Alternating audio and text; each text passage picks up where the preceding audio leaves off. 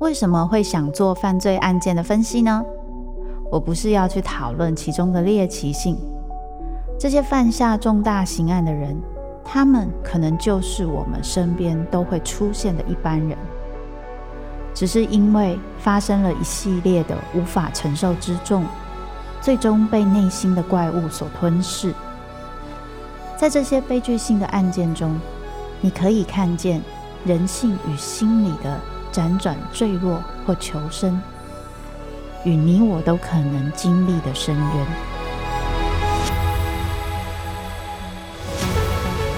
我是周慕姿，我的全新订阅节目《周慕姿读犯罪脚本》，被恶魔追逐的人，带你从心理学的角度探索人性的黑暗面。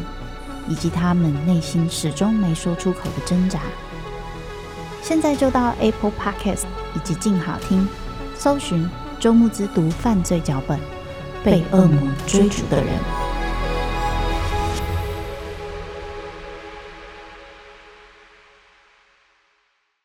每个作家的人生都是他最大的创作。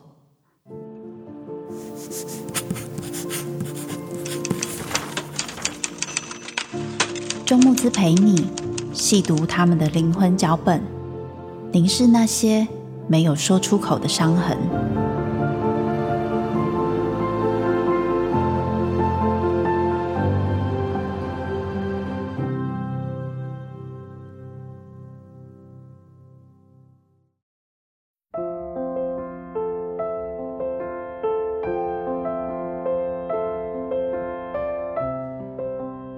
Hello，大家好，欢迎收听静好听制作播出的节目《作家的灵魂脚本》，周慕姿陪你读那些作家没有说出口的伤。我是主持人周慕姿。好，选择第一次做节目，节目名称就非常的长哦。但是这一次要谈的是关于伤痕。那第一波我们推出的人就是太宰治。关于太宰治呢，大家可能蛮熟悉的，我不知道大家对他的第一印象是什么。我对他的第一印象可能跟大家不是差很多，就是生而为人，我很抱歉这一句话。我记得我那时候高中在翻他的书，然后第一句话看到这个的时候，我就觉得天哪，这个人也太厌世了吧！所以完全的觉得对他的书不是那么的有兴趣。那如果说我那个时候喜欢的作者是谁，大家就可以理解。我那时候喜欢的作家是三岛由纪夫，有没有非常过度努力？不过蛮好玩的是，在我后来就是年纪越来越大，接触到太宰治之后，我才发现他其实是一个也是非常努力的人。可是他的人生中有非常多的创伤，让他很难跨越。那个跨越需要花掉他非常大的力气，而他又是一个非常纤细的人，所以在这个跨越当中，他的跌跌撞撞，有的时候我们不能理解。这个部分可能会是我们对他会只有这样子刻板印象的很大的原因哦。那这一次关于太宰治呢，我们会分成两集去讨论哦。所有的作家就只有他分成两集，因为我个人对他蛮有感情的。第一集也就是今天我们会先聊聊他的童年，还有他的一些背景。那我们会用《人间失格》这本书去谈谈他的过去的一些经历。那第二集呢，我们会去聊聊他的一些跟人的关系，还有他后来的人生，以及他最后的结局。那这个部分，我们可能会用斜阳以及穿插一些其他的书籍来做一些讨论。那其实讲到刚刚那一句哦，生而为人，我很抱歉。听到这句话，其实就会有两派的人的想法。有一派人的想法，其实有可能就会觉得说：“天哪，他好懂我，我的感觉就是这样。我觉得我人生充满了各种困难、挫折，然后我有觉得好多人好像都对我不满意，然后所以我就觉得啊，对，好啦，我这样活在这个世界上，好像也不知道意义是什么，目的是什么，我想要的是什么，所以我会觉得天哪，太宰治好懂我，我真的超爱他的。”可是另外一个部分呢，就会有一些人可能就跟年轻的我一样，就会觉得说啊，这个人为什么讲话想法这么消极啊？然后为什么会去想说什么什么生而为人，我很抱歉，我就要超越这一切啊，要努力呀，只会抱歉有什么用？抱歉都有用，还要警察干嘛？对，大概会有这种感觉，所以就会对于太宰治爱恨很分明的人很有，所以我想这也是这个一个作家可以被大家流传永世的原因，就是喜欢他的人跟不喜欢他的人可能很两极。那当然啊，讲到那个另外一边，就是觉得说，哦，太宰治这个东西我很不喜欢。其实他也有一点，就是关于逃避自己黑暗面的部分。也就是说，如果今天我也很害怕自己成为一个抱怨，然后呢，不想上进，然后只想要就是一直说啊，人生就是这样啊，没有用啊，我不想要当这样的人。我想要就是能够跨越这些困难，我要超越这一切，我就很难去消化理解这样子人的存在。那当然啦，讲到这个部分，就会跟我们就是下下集第三集的作者有关，就是三岛由纪夫。基本来说，他跟太宰治也有很多爱恨情仇。某方面来说，他跟太宰治两个其实很像是一体的两面，对于很多事情的想法很接近。可是他们表现出来的样子其实是完全不同的。好，为了要改变大家对太宰治厌世的这个想法，我们要来讨论一下他这个人，了解这个人他的生命脉络，我们或许更能够理解为什么他会写出这样的作品，以及他人生想要跨越的困难是什么。那我们看了一下，就是关于太宰治，可能有蛮多人都知道他的生平。他是一个青森那边有钱大地主的一个小孩，比较偏腰子。那他的出生地是在金木。我以前旅行的时候曾经去过这个地方，那真的是大地主哦。你去那一个城镇，你会发现到处都是太宰治他们家的建筑物。所以可以显现他们家那时候真的是就是富甲一方，大概是这个状况。所以他是在这样的家庭中长大的。对于他的父亲来说，他父亲是一个非常努力去表现自己，然后去传很多很多的财富的一个人。因为他除了是个大地主之外，他不只是一个乡村的大地主，他还担任了很多什么议员啊、干嘛的。所以你可以感觉到他爸爸是一个怎么样的人，其实是一个非常努力的人诶，他不只是想要钱。为什么呢？你想想看，你要赚钱那么多已经很辛苦了，你还要去担任很多当议员干嘛？担任那些行政职，然后要去开会呢？你不觉得很痛苦吗？很痛苦啊！在家里睡觉不是很好吗？所以他爸爸真的是一个还蛮努力的人，想要去发扬发展关于他们家。那在讲太宰治的时候，必须要去理解一下他爸爸这一个身份。因为他爸爸是一个这样子的人，我们就会想要知道，那他爸爸的背景是什么？哎，就应该很多人知道，爸爸是入赘的，所以爸爸这个入赘的身份对于他的影响，或许就是他必须要进来证明他是有用的，而这个有用对爸爸很有帮助，因为他还真的是很有用。哎，每个人看到他可能都会尊称他什么赏什么赏，有没有？那他那么有用，他可能就会觉得他的这个生存策略，我有用，所以我有价值，是正确的吧？所以这样子的父亲会不会期待他的孩子也能做到这件事？我想或多或少很难避免。刚好在太宰治的这个身份，这是他的好处，也是他的坏处。他是比较偏腰子。而在日本的那时候的状况，一直都是长子继承制。长子继承制就是说，家里的事业啊、家业这些东西，多半是老大继承，然后他要负责养爸爸妈妈。可是那个时候，因为会生很多小孩，可有些小孩会夭折，所以这个东西会影响每一个小孩排行在家里，他对自己的形象以及父母对他的期待。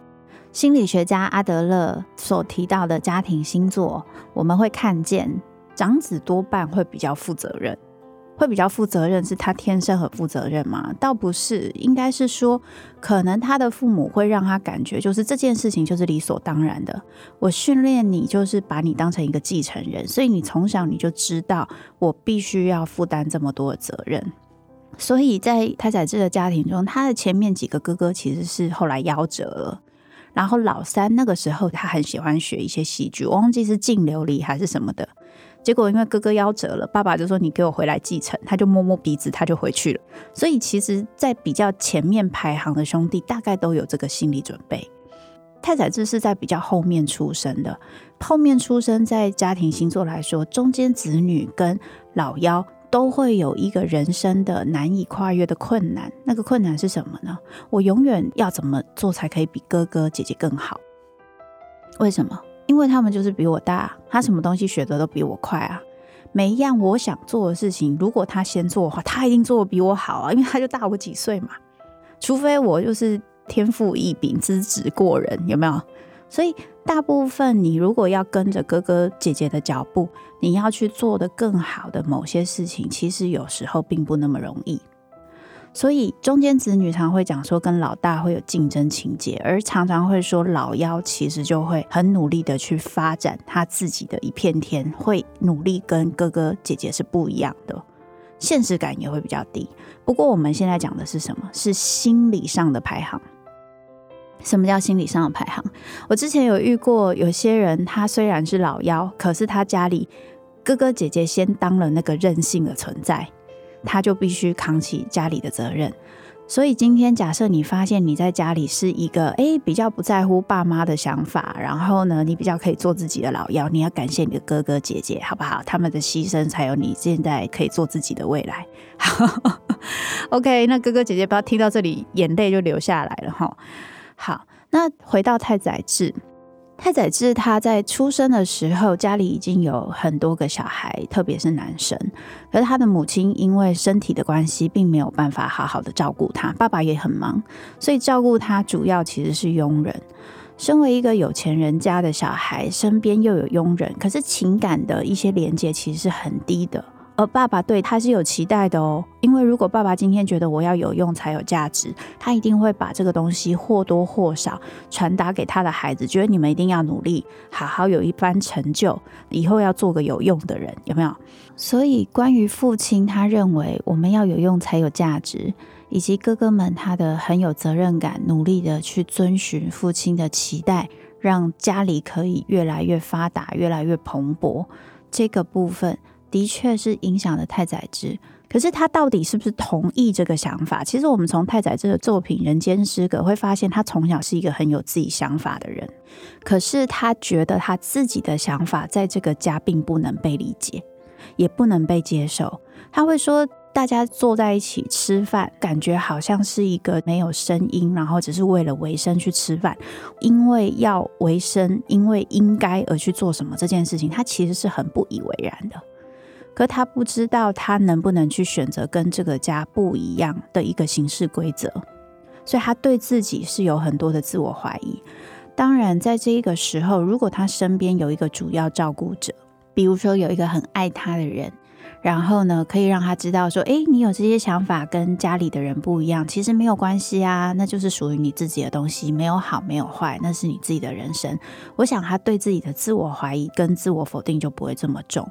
可是因为他这么小的孩子，他的想法跟家人不一样，但是家人都觉得这个想法是对的时候，他就会变得很格格不入吧。所以这一个孤独、孤单的感觉，这种跟大家不一样的感觉，对他的影响很大。他既觉得自己的不一样，好像嗯，我有一些自己大概也有一点自视甚高的感觉，所以他常常会讲说，觉得家里只是有钱而已，可是看起来还很粗俗。所以你去看他家的时候很有趣，真的看起来很像很富丽堂皇，但是很多很精致的摆设，跟你去东京京都那种豪宅看，其实有很大的不同。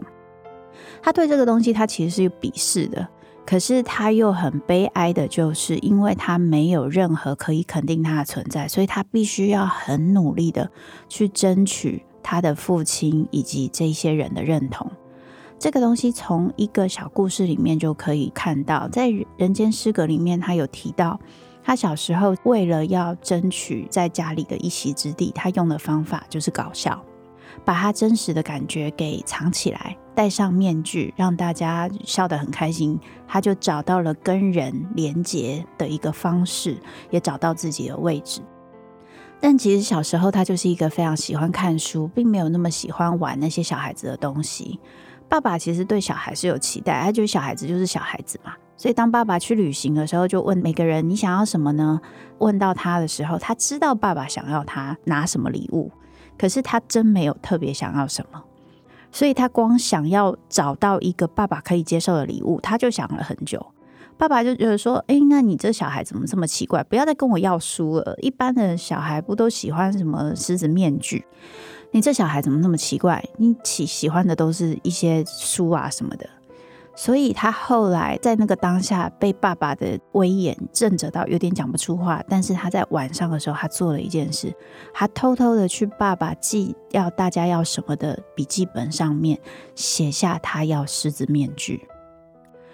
这个动作可能我不知道大家在读这一边的时候感觉怎么样？我感觉的时候，我觉得心好痛。怎么说心好痛？一个孩子他在那么小的时候就学会了知道要怎么做才可以取悦大人，然后他必须要放弃他自己的喜好，放弃他自己的感受，只是为了生存而去取悦大人。问题是这个大人是他的爸爸，是他应该最有安全感、最放心的人。那种必须出卖尊严，然后带着一点羞愧感的感觉，我不知道大家现在可不可以感受到。我觉得在他那么小的时候，他就应该不停地重复地感觉到他自己的感受是不重要的。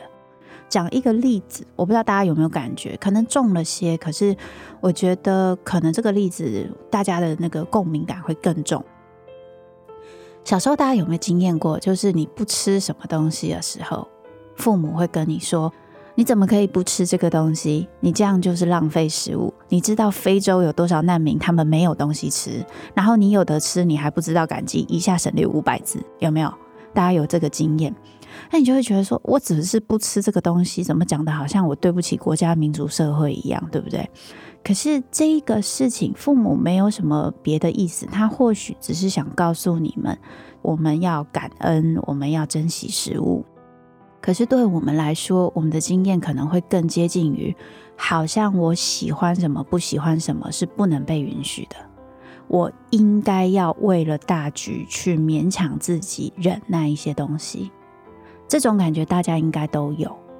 可是有些人对这种感觉不一定会特别敏感，他可能会觉得说啊，爸妈就这样想啊，反正等我长大了，我想吃什么就可以吃什么，管你去死，大概是这种感觉。可是有些人就会觉得说，天哪，所以我。不能做自己的这个感觉，这个压迫感会深深的捆绑着他。我感受太宰治就有一点这样子的状况，所以这一个戴上面具隐藏感受，几乎可以说是太宰治童年里面最常见，也是他人生中一直重复的一个剧本。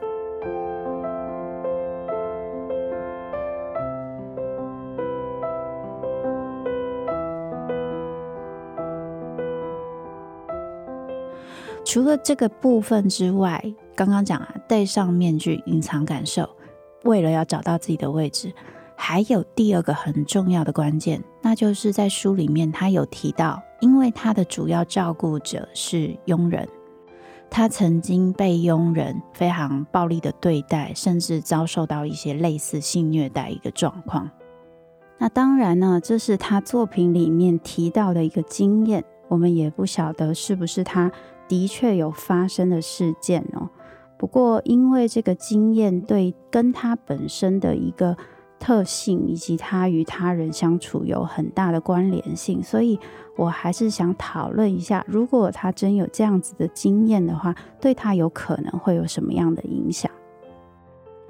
这是我第一次在太宰治的书籍中看到一个比较明显的愤怒，就是他说会对孩子做出这样事情的人，基本来说非常的不可思议，而且不能被理解的。他知道那个错误的经验，错不在他，可是这件事情却带给他很大的羞愧感。他不知道他能不能生气，因为这些人其实也是照顾他的人，所以他每天都会遇到这些人，他必须要跟这些人相处。这就是我们常常会说到的，你的主要照顾者居然是伤害你、暴力对待你或性虐待你的对象的时候，早上他是个好人，晚上他就变了一个人。那你到底要怎么看待他？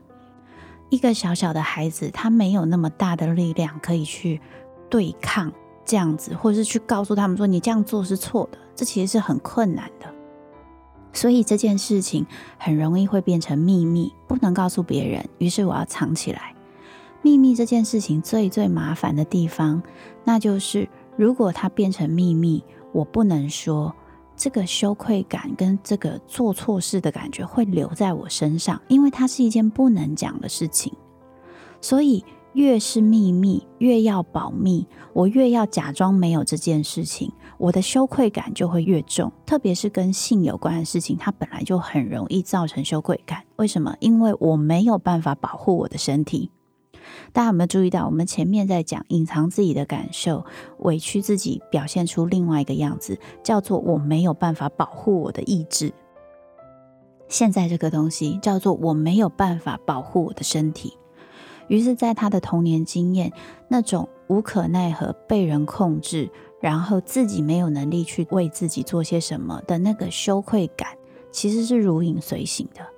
有没有生气？有。可是为了生存，我不能表现，所以这个生气的隐藏，也就是第三点，对于太宰治也非常非常的重要。这个生气的隐藏，让自己觉得哦，其实我我无所谓。你如果要隐藏一些生气，隐藏，告诉自己说我不在乎，你会做的最长的方式就是什么？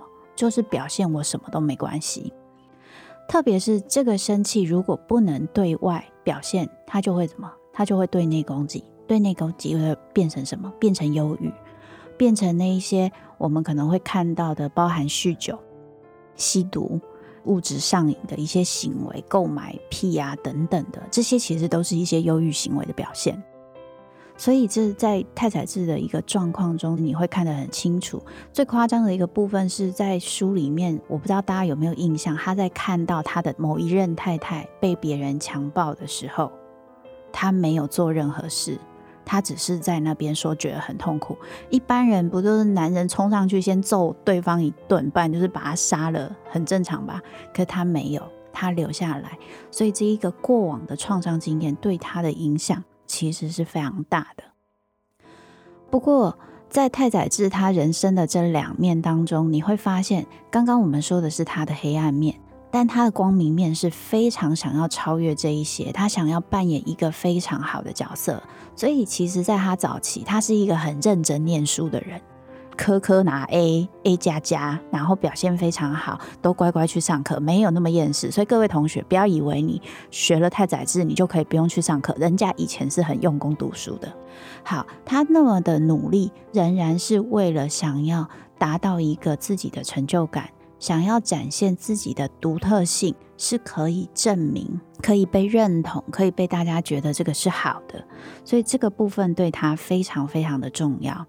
然而，虽然在这个过程中，他的确有做到一些，包含他表现的很好，他可以写作。其实，像写作这件事情，我觉得也非常有趣哦。就是有些人就会说太宰治感觉很废啊，可是你想想，太宰治他的人生。包含他跟女生有很多关系，然后还要去自杀，然后要去殉情，还有他吸毒、喝酒、酒瘾，他清醒的时间这么的少，但是你看他的作品这么的多，所以本身他对于自己想要做的事情所执行的意志力并没有那么差，甚至我觉得是非常好的。所以他的光明面跟他的才华洋溢是非常非常的强大的。可是他的内心的创伤，让他常常会被拉到另外一个地狱里面，让他没有办法成为那个他想要成为的自己，因为他仍然会在那个羞愧感当中，觉得真实的自己其实是没有价值的，没有能力做到什么的，甚至是不会被爱的。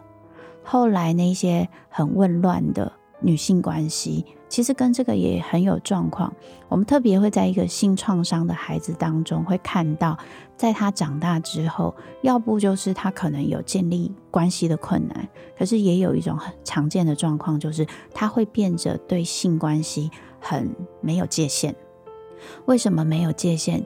一种状况是他从小身体的界限感已经被侵犯了，所以他不晓得怎么跟别人建立界限。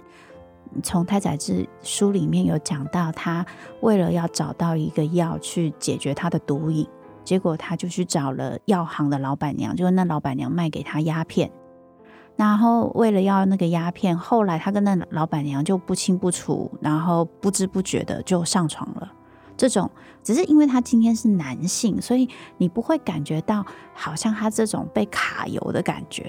可是我用“卡油”这个词，就是这样子的孩子，当他的界限感不清的时候，他长大很容易被卡油。那个卡油是很不自觉跟无形，他甚至不知道原来他需要保护自己这个部分，所以。他的这个部分，有些人会觉得他是滥交，可是我认为是他根本不晓得怎么样去找到跟别人建立亲密关系的方式，而他小时候跟别人建立亲密关系，其中一个方式是这个，对他来讲，这个东西其实是非常的混乱的。所以说，你从太宰治的一些经历当中会发现，他的界限不清，的确会影响到他建立自我的认知，还有。自己的勇气跟肯定的这个部分，的确是比较差的。书里面有一句话，我印象很深刻，叫做“胆小鬼连幸福都会害怕，碰到棉花都会受伤”。我觉得这句话非常深刻的在说出他的状况，他非常敏感，非常容易受伤，很多事情都在害怕，但又不知道在怕什么。然后又会做出很多决定，伤害身边的人，甚至伤害自己。可他不知道怎么样可以很坚定的去执行他自己的意志，因为从小到大，他的意志跟他的身体都没有被他自己好好保护过。所以太宰治他曾经说过：“尽管我对人类满腹恐惧，但却怎么也没法对人类死心。”你会看到他在这个过程中受了非常多的伤。可是他仍然很努力的找到一个他能够跟人互动的方法，虽然这个方法并不容易，包含了他牺牲了自己的尊严，甚至放弃了他自己的肉体，也模糊他的界限。他做了这么多的牺牲，只是想找到一个可以真正爱他的人，而这个人却没有这么容易可以找得到。谈到这里。大家会不会觉得太宰治其实是一个很努力、很辛苦，却是一个伤痕累累的人呢？如果能够因为这样子，让你对太宰治有多一点理解，甚至也会想到一些你人生的经验，而让你对自己有一些不同的看法，甚至会有不同的了解跟包容，我觉得那就太好了。那我们今天的节目就先到这里，请大家期待下一集的太宰治。感谢各位的收听，请大家持续锁定由静好听制作播出的节目《作家的灵魂脚本》，周慕姿陪你读那些作家没有说出口的伤，并下载静好听 APP。我们下次再聊。